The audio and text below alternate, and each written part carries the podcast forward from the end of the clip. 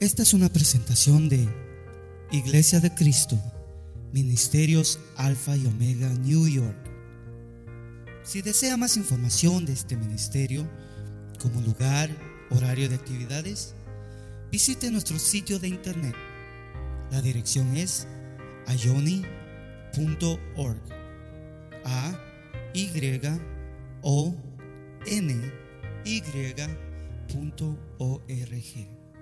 Allí encontrará diferentes recursos y enlaces a nuestras plataformas sociales que deseamos sean de bendición para su vida.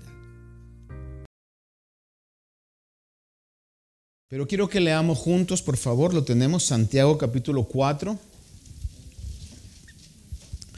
Vamos a leer del versículo 1 al versículo 3.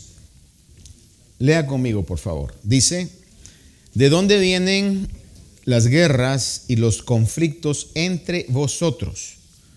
¿No vienen de vuestras pasiones que combaten en vuestros miembros? Codiciáis y no tenéis, por eso cometéis homicidio. Sois envidiosos y no podéis obtener, por eso combatís y hacéis guerra. No tenéis porque no pedís. Pedís y no recibís porque pedís con malos propósitos, para gastarlo en vuestros placeres.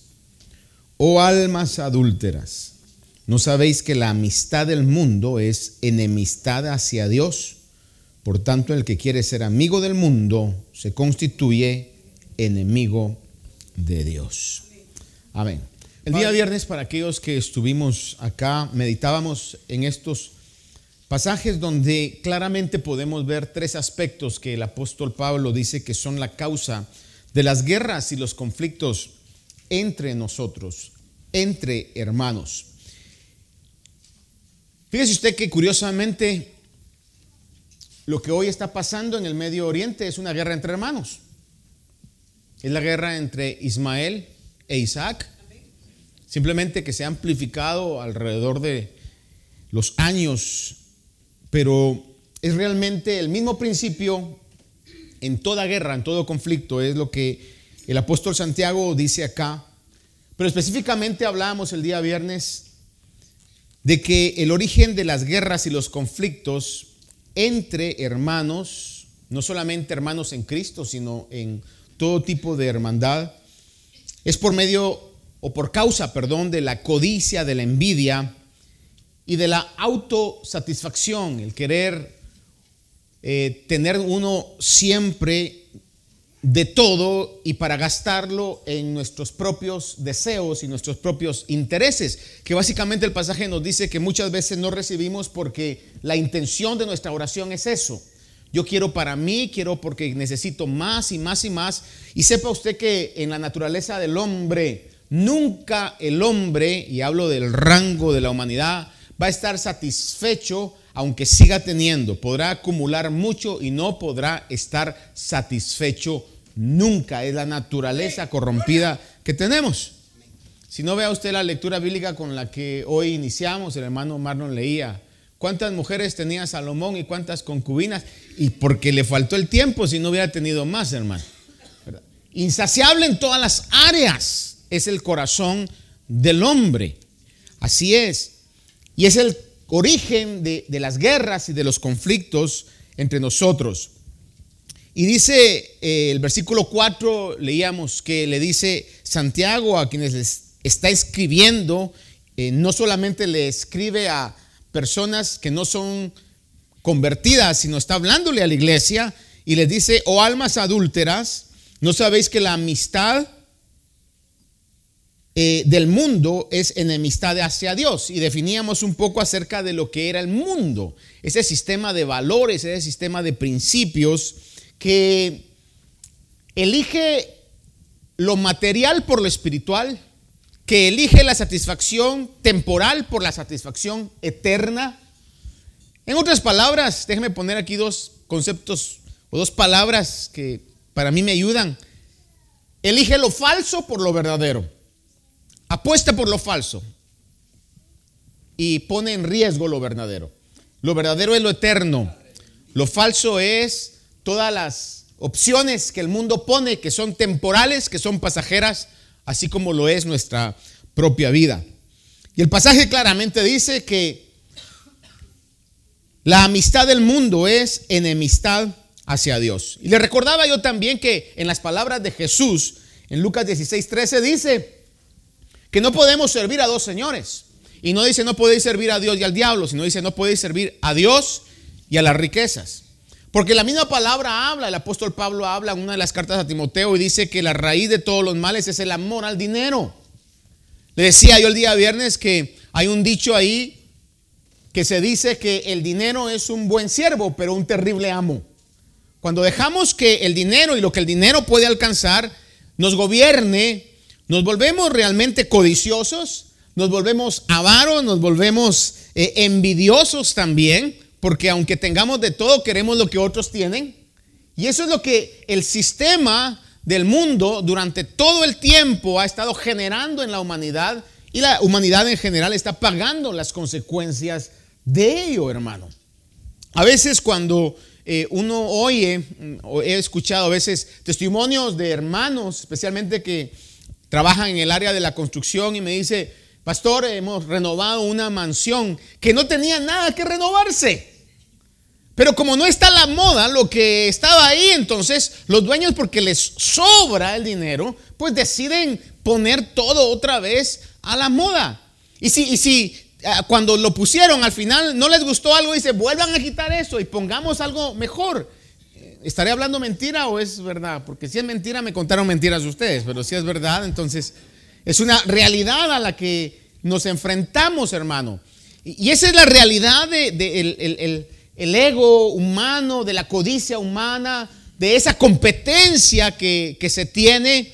Y, es porque el mundo nos ha envuelto con todos esos valores y principios que son pasajeros, que realmente no van a tener ningún valor eterno en nuestras vidas. Y por eso el Señor nos advierte y nos dice, la amistad con el mundo es enemistad hacia Dios. El tener esos valores y aquellos que mantienen y promueven y se rigen por esos valores, como nuestros amigos, escuche esto, aquellos que promueven y se conducen eh, sobre esos valores como nuestros amigos, sepa usted que la Biblia también dice que las malas compañías corrompen las buenas costumbres. Se le va a pegar. Se nos va a pegar eso. Y tenemos que tener mucho cuidado eh, para que nosotros podamos ser libres de todo peso y del pecado que dice que tan fácilmente envuelve nuestras vidas. Porque no podemos nosotros tener amistad con el mundo y también querer tener amistad con Dios. Es imposible, eso no es posible. La Biblia claramente lo declara, no podemos ser amigos de Dios y amigos del mundo. Pero hoy le quiero aconsejar y aconsejarnos a todos nosotros que nos conviene mejor la amistad con Dios que la amistad con el mundo.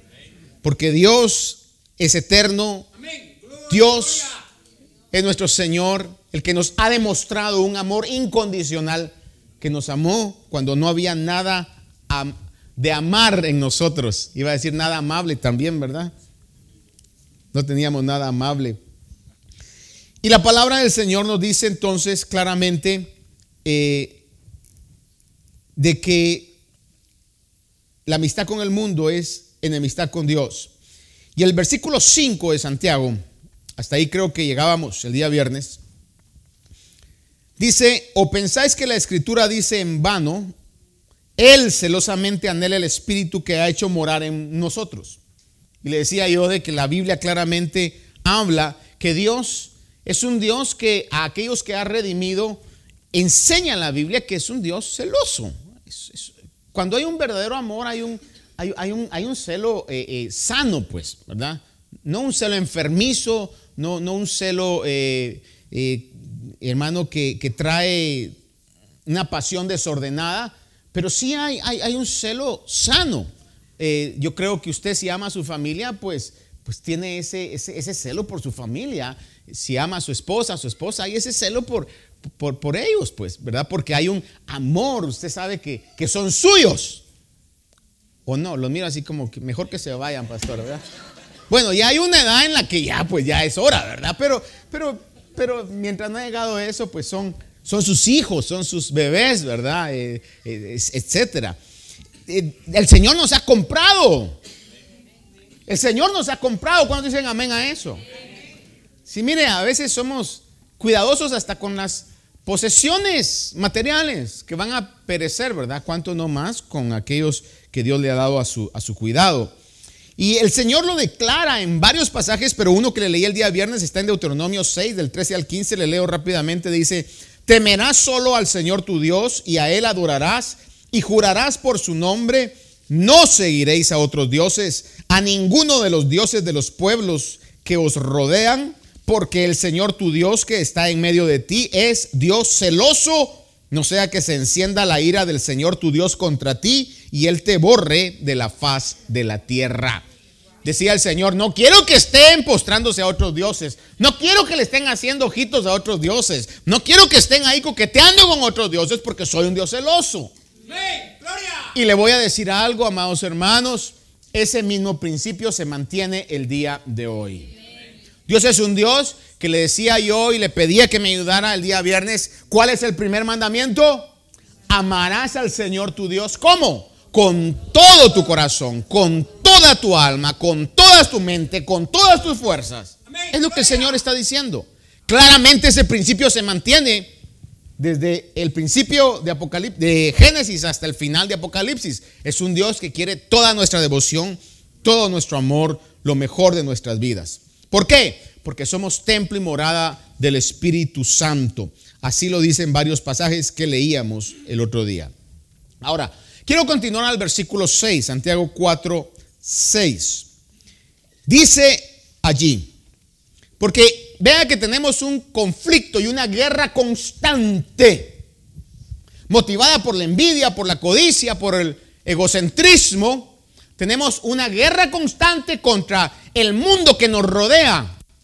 Y ninguno estamos exentos de eso porque vivimos en este mundo. Estamos siendo bombardeados por esos principios. Todo el tiempo. Y esa guerra, hermano, la tenemos constantemente. Todos estamos peleando en contra del pecado. Todos estamos peleando en contra de esos pensamientos que hay que apagarlos con el escudo de la fe y saber realmente que estamos en medio de ese conflicto. Ahora, ¿cómo podemos hacer o de dónde podemos alcanzar esa fuerza inagotable, esa fuerza que nos haga vencer al mundo. ¿Cómo podemos hacer nosotros para alcanzar eso? Y el pasaje del versículo 6 nos dice, hablando anteriormente sobre los conflictos que hay eh, y de la tentación de querer ser amigo del mundo, que el mundo constantemente va a querer eh, enviarnos solicitudes de amistad, así como ahora se hacen en las redes sociales, ¿verdad? El mundo constantemente todos los días va a encontrar usted en su mailbox mental, en su DM mental. ¿Cuántos saben qué es DM? Direct message.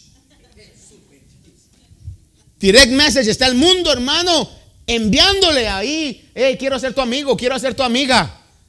Disfrazado de diferentes maneras. Y nosotros tenemos que estar constantemente peleando en contra de eso. ¿Cómo hacemos para tener esa fuerza interna y decir, no, solo al Señor voy a adorar, solo al Señor voy a servir? Él va a ser el motivo de mi vida. Y la palabra de Dios dice aquí, versículo número 5, después de que habla de que Él nos da mayor gracia, el versículo 6 dice, pero Él, hablando de Dios, da mayor gracia. Él da mayor gracia. ¿Qué es la gracia? Sino el favor de Dios que nos otorga bendiciones que jamás hubiéramos podido tener si no fuera porque vienen directamente de Dios. Cuando habla en, si no me equivoco, en el capítulo 1 de Lucas, el, el Señor Jesús dice que él vino a traer gracia, de su plenitud hemos recibido gracia sobre gracia. En el Nuevo Testamento usted ha leído aquel pasaje que dice que cuando el pecado abunda, sobreabundó la gracia. ¿Por qué? Porque su gracia es lo que nos sostiene, lo que nos levanta, lo que nos da la fuerza sobrenatural para vencer todos los días y llevar una vida victoriosa. Por eso dice, él da mayor gracia. Ahora vea esto. Para alcanzar esa gracia, y déjeme preguntarle esto, ¿cuántos queremos tener esa gracia sobrenatural? Esa fuerza sobrenatural. Que cuando usted llegue al límite de su fuerza, hermano, comiencen esas fuerzas sobrenaturales. Como aquel segundo aire que dicen que tienen los atletas. No le voy a decir tenemos los atletas porque no me considero, ni nunca me consideré atleta. Pero dicen que los atletas tienen un segundo aire. Que cuando ya no aguantan, alguien de aquí fue atleta, levante la mano aquel que fue atleta. Sabemos que ya no lo es, sin pena, por favor, sabemos que ya no lo es. Que cuando los ponían a jugar un partido en el segundo tiempo, hermano, ya no aguantaban y si seguían corriendo, de repente comenzaban otra vez esas fuerzas eh, sobrenaturales. Hermano, espiritualmente, la gracia de Dios, mire, ese segundo aire se queda poco. La gracia de Dios, cuando llegamos a los momentos donde ya no podemos, ahí en nuestra debilidad, el poder de Dios se perfecciona. La gracia de Dios se manifiesta. La unción de Dios se hace real en esos momentos. Y es por su gracia, es por el favor de Dios. Por eso dice, Él da mayor gracia. Pero vea y pone principios acá, porque dice, por eso Dios dice que resiste a los soberbios. ¿Por qué resiste a los soberbios? Porque el soberbio nunca se va a acercar delante de él a decirle te necesito. El soberbio es aquel que yo puedo. Si yo me propongo, yo lo logro. Yo ya estoy decepcionado conmigo mismo de eso, hermano. Me he propuesto un montón de veces cosas y en mi propia fuerza no lo logro alcanzar. Démonos cuenta, por ejemplo, las resoluciones de fin de año. Hoy sí decimos, ¿verdad? Dura así mucho enero 15, hermano. Y luego ya como que se van borrando. Pero cuando es algo que viene de la gracia de Dios, cuando es una fuerza sobrenatural que viene de Dios, no nos explicamos y podemos tomar pasos que cuando vemos al pasado, cuando lo vemos retrospectivamente, decimos, ¿cómo pude yo hacer eso? Si yo me conozco, yo no soy capaz de hacer eso. Tuvo que ser algo sobrenatural que actuó en mi vida y esa es la gracia de Dios. Pero para que esa gracia se manifieste, tenemos que hacer a un lado toda soberbia, porque dice la palabra claramente, Dios resiste a los soberbios, pero da gracia a los humildes. Fíjense que la iglesia del principio confiaba tanto en la gracia de Dios que cuando comisionaba a hermanos para comisiones espirituales difíciles, dice que los encomendaba a la gracia de Dios. Por ejemplo, Pablo y Bernabé fueron encomendados a la gracia de Dios. Ahora, ¿qué quiere decir eso que los encomendaban a la gracia de Dios? La iglesia sabía muy bien que la gracia de Dios era suficiente para poder solucionar cualquier conflicto que se presentara queriendo frenar el avance de la obra de Dios. Su gracia era suficiente. Y los encomendaban a la gracia de Dios. ¿Qué es encomendar? Mire hermano, ¿cuántos de aquí que tienen o tuvieron en su tiempo niños pequeños? Levanten la mano los padres que tienen o tuvieron niños pequeños. Por favor, levanten la mano. ¿A quién se los encomendaba? No responda. Porque algunos de ustedes quizás los encomendaron a malas personas y después se los traían malcriados. Pero usted se los va a encomendar o recomendar a personas de confianza, personas que consideran maduras, que consideran responsables, le va a encomendar a sus hijos. Alguien decía esto, que la sociedad moderna es tan tonta, oiga esto, que a, a los hijos, que haciendo un análisis matemático en el transcurso de su vida, le cuestan alrededor de un millón de dólares, porque eso es lo que cuestan. Si pone usted a sacar cuentas, cuánto fue de renta, de educación, de comida, de medicinas, hermano, para criar un hijo, hermano, ese es más o menos el rango que ponen ahí. Y la sociedad es tan tonta que al niño o la niña que le cuesta eso, se la deja a una teenager que se la cuide por el salario mínimo. A una babysitter que se la va a pasar la mayor parte del tiempo en el teléfono ahí y aquel puede estar ahogándose y ahí ella, ¿verdad? Chateando con otros. Y eso no es lo correcto. Entonces, si la iglesia del principio, que era guiada por el Espíritu de Dios, los encomendaba la gracia, es porque sabía que la gracia de Dios es confiable. Escúcheme esto, la gracia de Dios es confiable. Podemos confiar en la gracia de Dios. Por eso los encomendaban a la gracia de Dios. Segunda de Corintios, para que usted vea esto, Segunda de Corintios capítulo 12, versículo 9. Lo repito, segunda de Corintios 12, 9.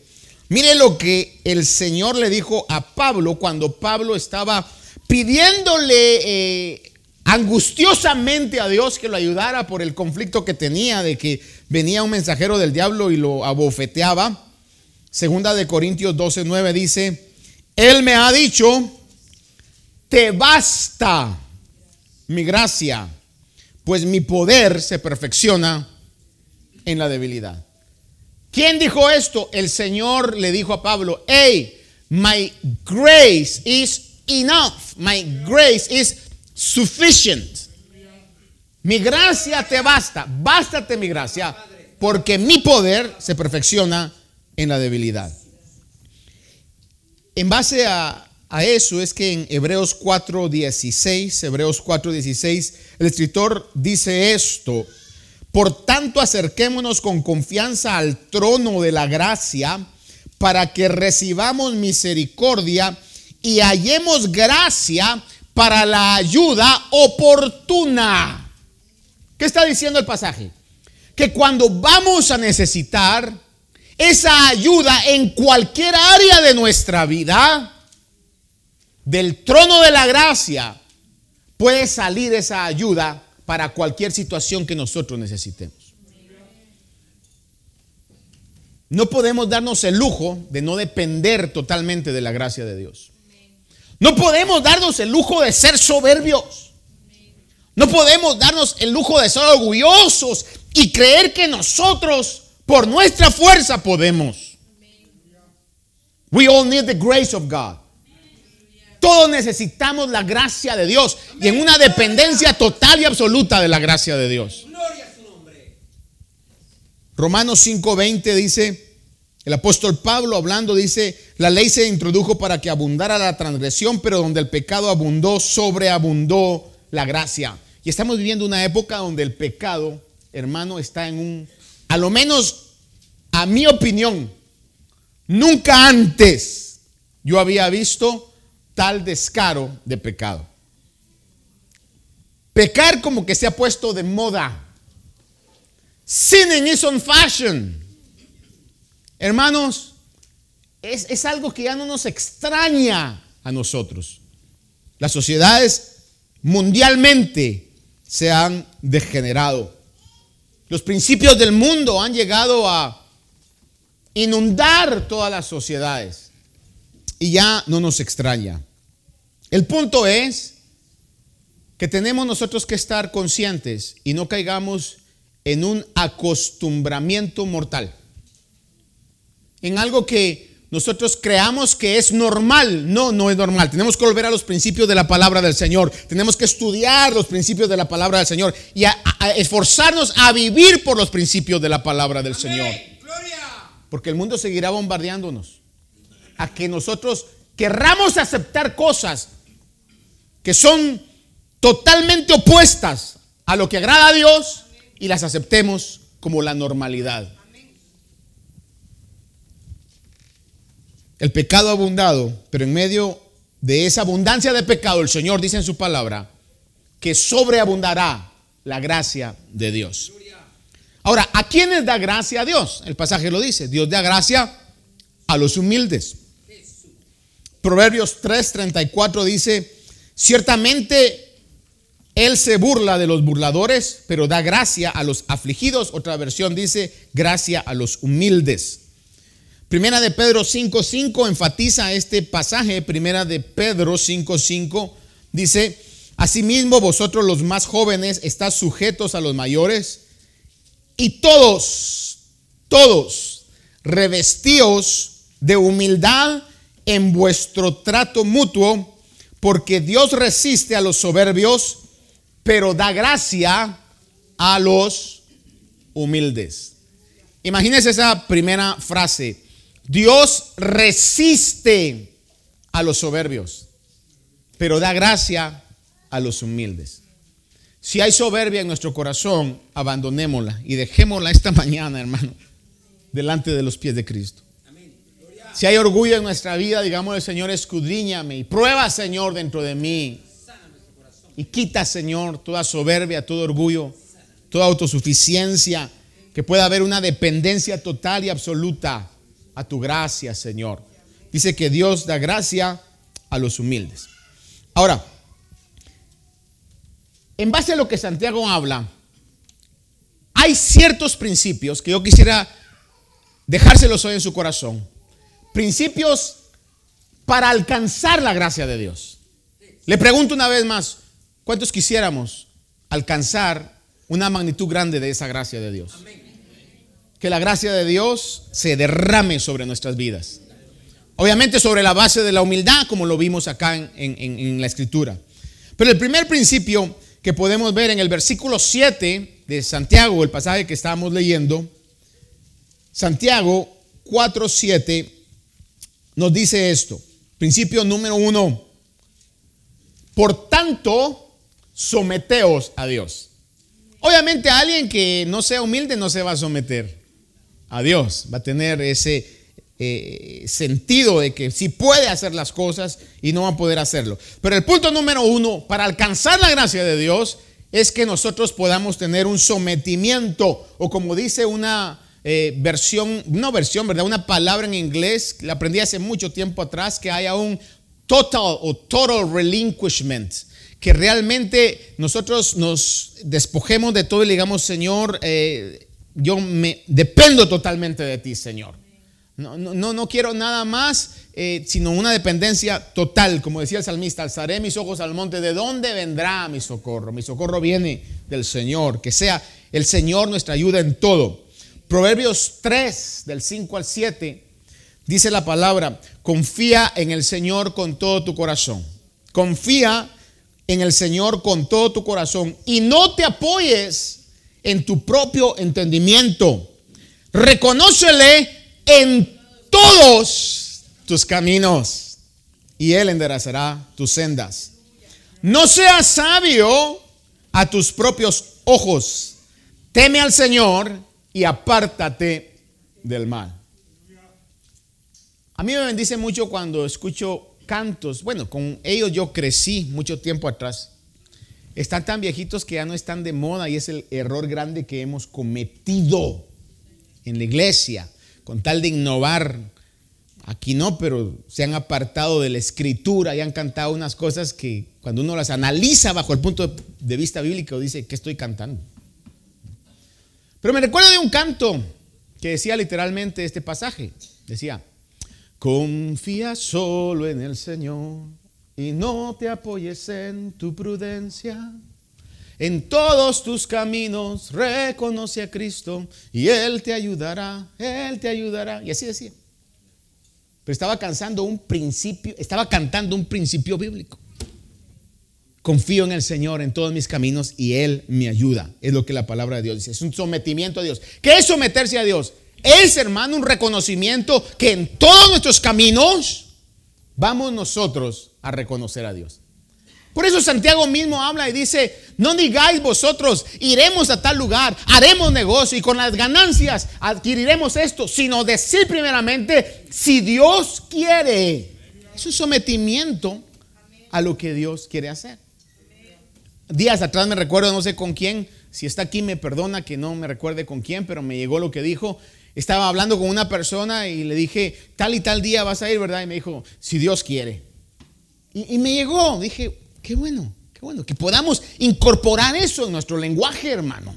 Que podamos incorporar eso. Porque como la palabra dice, de la abundancia del corazón, habla la boca. Entonces eso me da a entender de que tiene en su corazón morando eso, que no podemos hacer nada a menos que Dios quiera. Principio número uno, para alcanzar gracia, sometimiento a Dios. Principio dos, dice el versículo 7, resistir pues al diablo y huirá de vosotros. Y a esto déjeme hacer un paréntesis acá. Fíjese que hay una línea eh, de pensamiento bíblico con mucha razón que dice, ¿por qué es que reprendemos al diablo si ni el ángel, el arcángel, reprendió al diablo, sino que dijo que el Señor te reprenda? Y en ningún pasaje de la escritura podemos ver que la iglesia reprendía al diablo. Sin embargo, sí nos dice la Biblia que lo resistamos. ¿Por qué? Porque el diablo siempre va a estar ahí, hermano. Pero nuestra labor es resistir al diablo. Principio número dos, después de someternos a Dios, es resistir al diablo. Resistir los ataques del enemigo. Estar alertas y sobrios, como lo dice Primera de Pedro capítulo 5, versículos del 8 al 9, dice, Primera de Pedro 5, del 8 al 9. Sed de espíritu sobrio, estad alerta.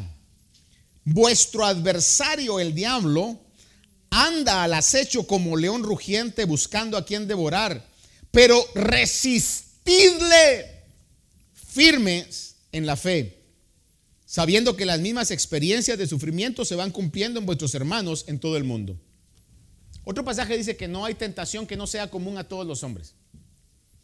Si usted y yo decimos, ay no, pero es que yo caí porque eso yo creo que no lo ha pasado nadie, no se equivoque, lo han pasado muchos. Y muchos han vencido y otros no han vencido. Pero es lo que la palabra de Dios dice. Ahora, acá lo que la palabra claramente nos dice es que debemos resistirle firmes en la fe. Que nuestra fe esté fuerte. Y nos manda de que tengamos un espíritu sobrio y que estemos alertas. Eso es algo que nunca debemos de olvidarnos. Estar alertas.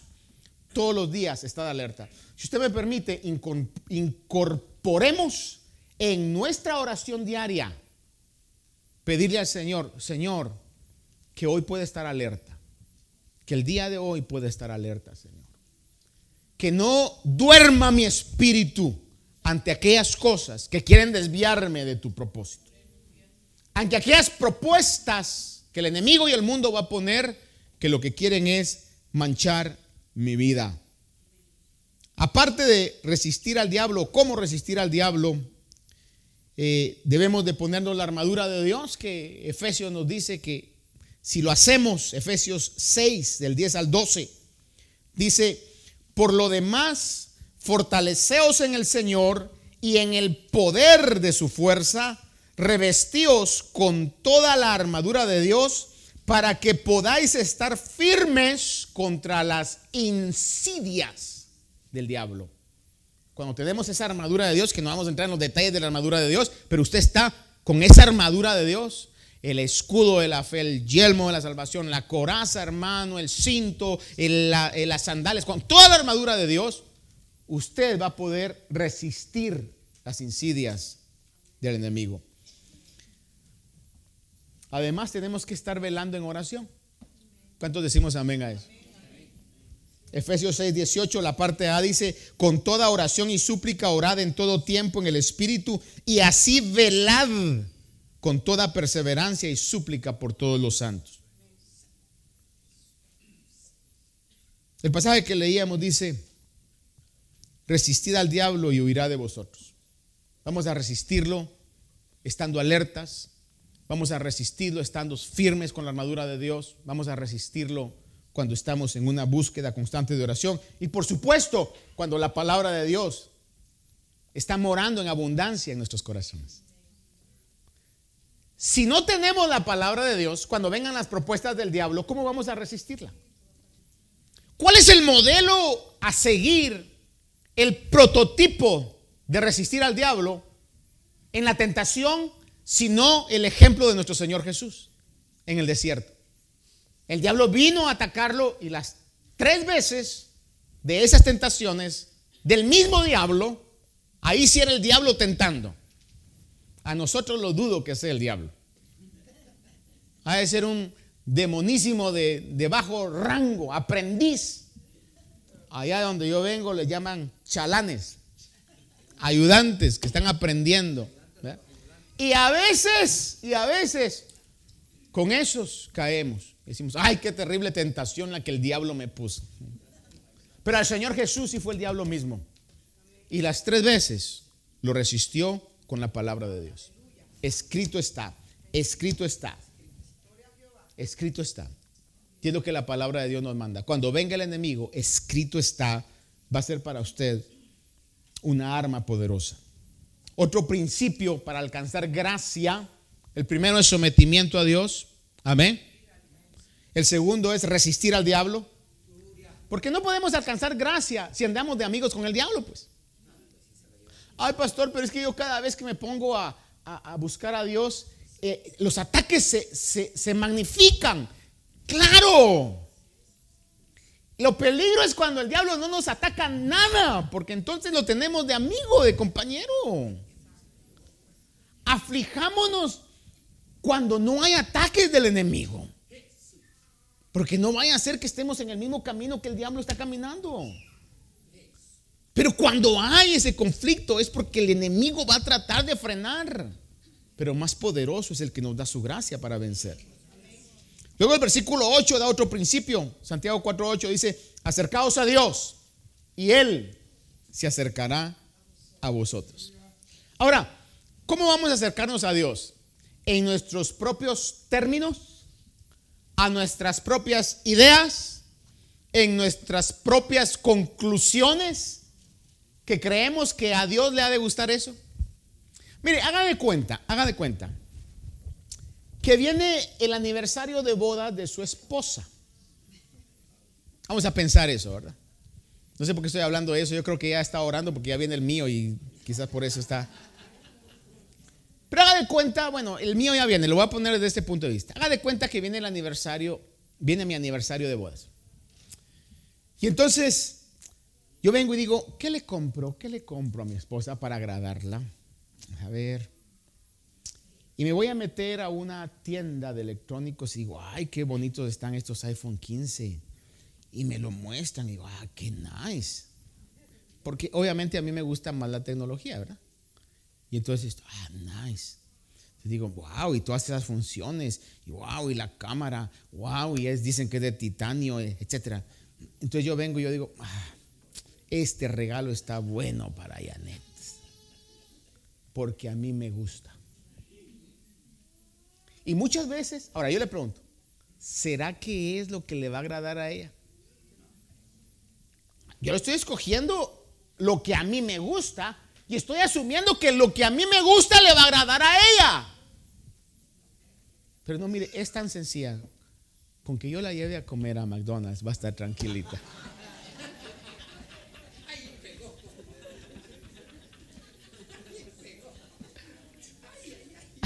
No sé por qué se ríe usted. Amén, dicen todos los hombres, ¿verdad? Pero ¿qué sería lo correcto? Meterme en los gustos de ella, que no? Y saber qué es lo que a ella le gusta. Y aunque yo diga, ay, no, pero eso, ¿cómo va a ser? Pero es que no es mi gusto, es el gusto de ella. Yo creo que a Dios le ha de gustar ese tipo de música. ¿Será que le gusta ese tipo de música a Dios? Yo creo que a Dios le ha de gustar que yo tenga este tipo de acciones para Él. ¿Será que es lo que la Biblia dice que le gusta a Dios? ¿O tenemos que volver a lo que la Biblia dice? Y hacer lo que la Biblia dice que le gusta a Dios. A mí me gusta vestirme de esta manera y le ha de gustar a Dios de plano. ¿Será? A mí me gusta conducirme, me gusta hablar de esta manera. ¿Será que le, y, me imagino que le ha de gustar a Dios? ¿Será? ¿O tendremos que cambiar y adaptarnos al gusto de Dios? Porque no podemos acercarnos a nuestra manera. Hay un peligro fatal al acercarnos a Dios de la manera equivocada. Y le voy a leer algo que muchos de ustedes ya saben, que se encuentra en Levítico capítulo 10, del versículo 1 al 3. Dos hijos del sumo sacerdote, Aarón, uno se llamaba Nadab y el otro se llamaba Abiú. Levítico capítulo número 10, del versículo 1 al 3. Yo le leo aquí, dice, Nadab y Abiú, los hijos de Aarón, tomaron sus respectivos incensarios y después de poner fuego en ellos y echar incienso sobre él, ofrecieron delante del Señor fuego extraño que él no les había ordenado. Y miren esto, porque a veces está el concepto del mundo, pero es que Dios es bueno. ¿Cómo es Dios? Dios es bueno. Sí, definitivamente Dios es bueno, pero también es justo, también es santo, también es omnipotente, también es hermano omnisciente. Y todos esos atributos constituyen lo que es Dios. Dios no es solamente bueno, es justo también. Y aquí habla, dice que ellos se acercaron a la presencia del Señor y dice, y de la presencia del Señor salió fuego que los consumió y murieron delante del Señor. Entonces Moisés dijo a Aarón, esto es lo que el Señor habló diciendo, como santo seré tratado por los que se acercan a mí y en presencia de todo el pueblo seré honrado. Y el versículo termina diciendo, y a Aarón se cayó la boca. No dice así, pero dice guardó silencio. Entendió. ¿Se imagina usted el dolor que tuvo Aarón? Pero fue más la convicción de lo que realmente era Dios. No se puso a, a hacer una queja, complaining, ¿verdad? ¿Por qué Dios? Sabía Aarón muy bien que Dios había dejado estatutos y mandamientos. Por ejemplo, en el caso de David, que quería traer el arca a la ciudad de Dios, a Jerusalén, y la trajo la primera vez en sus propios términos. Bueyes nuevos estaban jalando el carro y dice que cuando el carro más o menos eh, se desniveló, un hombre, hermano, quiso sostener el arca y vino juicio de Dios y lo fulminó inmediatamente. Y David le pregunta a Dios, ahí dice que, ¿por qué haces esto? Y Dios le, le recuerda los estatutos que él había puesto. Entonces, para que Dios nos dé gracia, acerquémonos a Dios. Y muchos decimos, uy, no, acercarse a Dios es terrible. Por eso es que en Hebreos leemos, dice, por el sacrificio de Cristo, acerquémonos con confianza delante de Dios. No en nuestra justicia, sino en la justicia de Jesús. Acerquémonos delante de Él. Y con humildad, digámosle, Señor, y si mi conducta no te agrada, Señor, permite que yo pueda entender y mi conducta se amolde y se transforme a lo que realmente te agrada. Pero yo quiero estar cerca de ti, porque al estar cerca de ti voy a alcanzar gracia. Dice la Biblia, acercaos a Dios y Él se acercará a vosotros. Mire lo que dice Hebreos 7:19 para que no tengamos ese, ese espíritu de, de terror, ¿verdad? Decir, y ahora yo, ¿cómo me voy a acercar a Dios? Mire lo que dice Hebreos 7:19 hablando de que la ley no hizo nada perfecto, dice, la ley nada hizo perfecto y se introduce una mejor esperanza mediante la cual nos acercamos a Dios. 4.16 dice, por tanto acerquémonos con confianza al trono de la gracia para que recibamos misericordia y hallemos la gracia para la ayuda oportuna. ¿Cuál es esa mejor esperanza? Sino el sacrificio de Cristo que nos da la oportunidad de acercarnos confiadamente ante el trono de la gracia. Otro principio rápidamente que la palabra nos dice en el versículo 8 dice, limpiad vuestras manos, pecadores, y vosotros de doble ánimo, purificad vuestros corazones. limpiad vuestras manos, oh pecadores. ¿Qué limpiar las manos sino el dejar de hacer cosas malas? Y dice, y vosotros de doble ánimo, purificad vuestros corazones. No podemos tener un doble ánimo en este camino. Decir, voy a buscar a Dios, pero si no me responde de aquí a un mes, entonces ya veremos. Hermano, no. Por eso es que ha hecho tanto daño en la iglesia de Cristo esas falsas doctrinas de los pactos. Pacte con Dios, pacte con Dios. Y va a ver que en cierto tiempo usted va a tener esto. Es como querer comprar, como condicionar a Dios. A Dios no lo podemos condicionar. Él es Señor, nosotros somos sus siervos. Él hace como Él quiere, cuando Él quiere, con quien Él quiere. Así es Dios. Tenemos que limpiar nuestras manos, dejar de hacer cosas malas. Salmo 24, 3 y 4. Salmo 24, 3 y 4. David habla y dice, ¿quién subirá al monte del Señor? ¿Quién subirá al monte del Señor? ¿Y quién podrá estar en su lugar santo? Dice, el de manos limpias, de corazón puro, que no ha alzado su alma a la falsedad, ni ha jurado con engaño.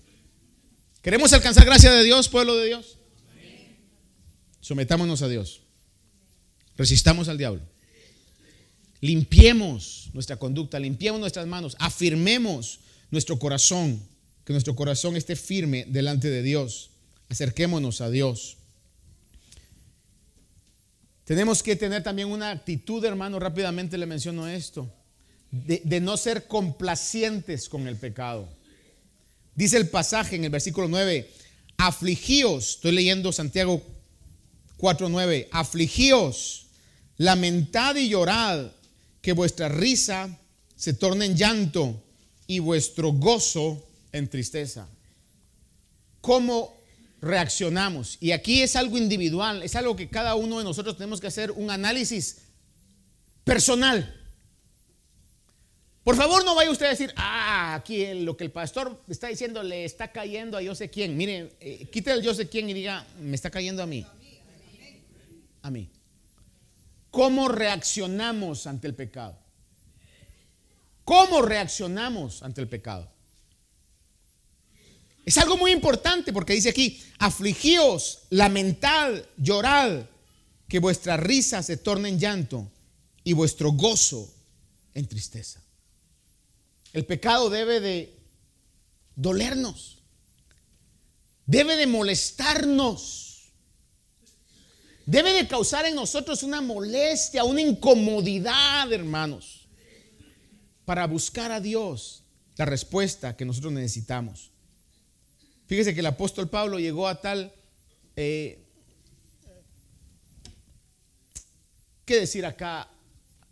A tal estado en él mismo que llegó a decir, miserable de mí, ¿quién me va a librar de este cuerpo de bajeza? No responda a esto, pero alguna vez usted ha dicho eso de usted mismo. Yo le he dicho un montón de veces, hermano. Miserable de mí. Especialmente cuando tenemos esas, esas intenciones de decir, hoy sí. Y dura eso un poquito nada más y otra vez nuestra naturaleza, hermano, es atraída por esas cosas del pecado. Nos unimos con Pablo y decimos, miserable de mí, ¿quién me librará de este cuerpo de bajeza? Pero el mismo apóstol dice, gracias doy a Jesucristo. Salmo 1.1 dice, cuán bienaventurado es el hombre que no anda en el consejo de los impíos. Mire, ni se sienta en el camino, ni se detiene en el camino de los pecadores, ni se sienta en la silla de los escarnecedores. Le voy a decir algo. Si en su trabajo, si en la escuela, si en su vecindario o en su círculo de amigos dicen, ah, no es que es bien aburrido, cuando la cosa se pone alegre, se incomoda. Mire, bienaventurado usted. Bienaventurado usted si cuando llega a un lugar diga, ay, cállense, cállense, porque ya llegó aquel, ya llegó aquella. Llegó el santurrón, llegó la santurrona, llegó el aleluya, llegó la gloria a Dios, la fanática, el fanático. Siéntase bienaventurado. Porque la luz que está en usted está incomodando las tinieblas. Pero qué difícil sería, o qué triste sería que llegue el cristiano y ahora sí se puso buena la cosa. en un ambiente de pecado. Proverbios 8:13 dice que el temor del Señor es aborrecer el mal. El temor del Señor es aborrecer el mal. Dos principios más rápidamente. Dice el versículo 10, 4.10 de Santiago, humillaos en la presencia del Señor y Él os exaltará. Jesús dijo que cualquiera que se humille será exaltado y cualquiera que se exalte será humillado.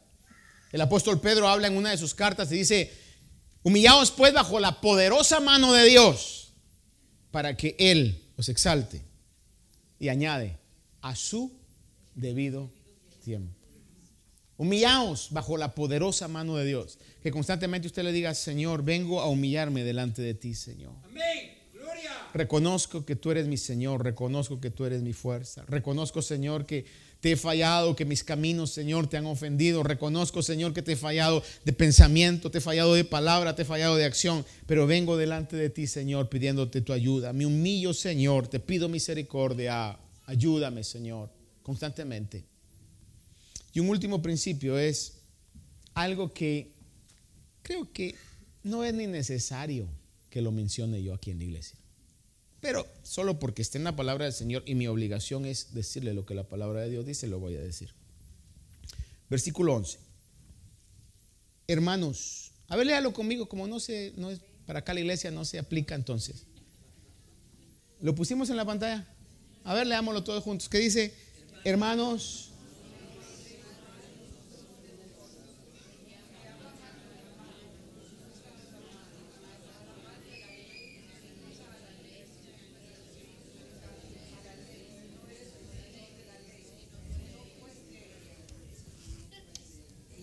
¿Verdad que no se aplica para nosotros? Para nada. Haga así usted, haga así usted, haga así hoy. Eso me resbala a mí porque yo nunca he hablado mal de mis hermanos. ¿Queremos alcanzar gracia de Dios? ¿Sí? Mire, como Aarón, cuando sus hijos fueron muertos por ofrecer fuego extraño, se cayó la boca. ¿Sabe algo del hermano? Ore por él, ore por ella, cállese la boca. A veces alguien decía esto y me llamó mucho la atención que decía que nosotros disfrazamos el chisme con el disfraz de es una petición de oración. Miren, no es chisme, es porque quiero que oremos por esta persona que está pasando esto y esto y esto y esto y esto. Y no solo eso, sino esto y esto y esto y esto y esto. Mire, nada más diga, oremos por tal persona, creo que está pasando algo, ¿verdad? Porque Dios no va a derramar su gracia si nosotros no cumplimos con eso. No habléis mal los unos de los otros. Salmo 105 dice, perdón, 101, 5, 101, 5 dice, Destruiré al que en secreto calumnia a su prójimo, no toleraré al de ojos altaneros y de corazón arrogante. Si tenemos algo que reclamar a alguien, porque quizás nos trató mal, porque quizás nos hizo cierto daño o cualquier situación, vaya con la persona. Dígale, hermano, me da cinco minutos, necesito hablar con usted para aclarar un malentendido quizás. O no sé si usted lo dijo eh, por mí, refiriéndose a mí, pero yo, yo, yo no quiero tener esto en mi corazón y quiero que estemos bien delante de Dios. Quiero que en lugar de difamarlo, yo lo ame. Quiero que en lugar de hablar mal de usted, mejor yo ore por usted. Y quizás yo le haya hecho algo antes que lo hizo tener esa reacción. Dígame, por favor, pongámonos a cuenta para que seamos sanos. Porque yo y usted necesitamos depender de la gracia de Dios totalmente en este tiempo. Y para que la gracia de Dios esté sobre nosotros, entre otros principios que hablamos, va a ser si nosotros tenemos labios que agraden al Señor. Amén. ¿Cuántos humildemente recibimos esa palabra del Señor hoy? Le decimos, Señor, gracias por estos principios, Señor. Esperamos que esta meditación haya bendecido su vida. Si desea más información de este ministerio, como lugar, horario de actividades, visite nuestro sitio de internet. La dirección es ayoni.org. A Y O N.